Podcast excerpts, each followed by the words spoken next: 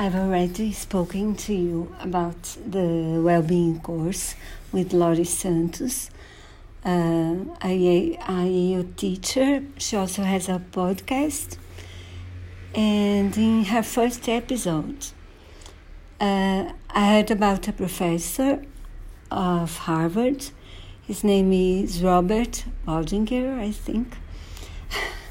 I'm not sure about how to pronounce his name. And he uh, conducts today a very interesting study with uh, people.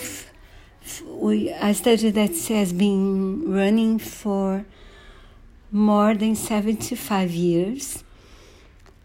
Uh, when a Harvard professor uh, asked a few Harvard students and also a few a few men, a few men.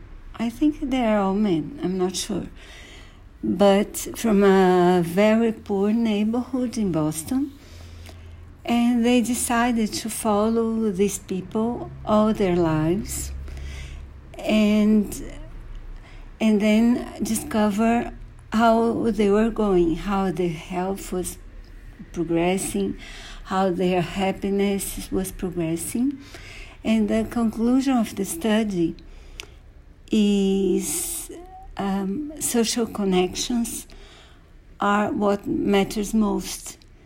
So those people uh, lived healthier, happier lives when they have uh, when they had people they love around them.